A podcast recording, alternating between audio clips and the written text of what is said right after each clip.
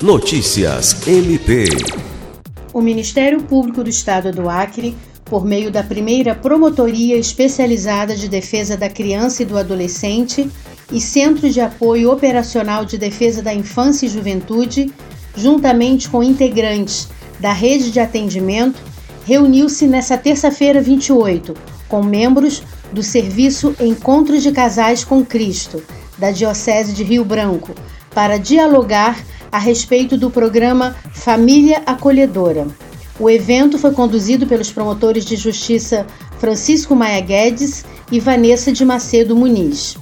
O serviço Família Acolhedora tem por objetivo cadastrar e capacitar famílias da comunidade para receber em suas casas, por um período, crianças e adolescentes que estejam em situação de risco pessoal e social, dando-lhes amparo e a possibilidade efetiva do direito à convivência familiar, realizando um trabalho de fortalecimento da família natural, viabilizando a reinserção dos protegidos ou encaminhando-os para colocação final em família por meio da adoção.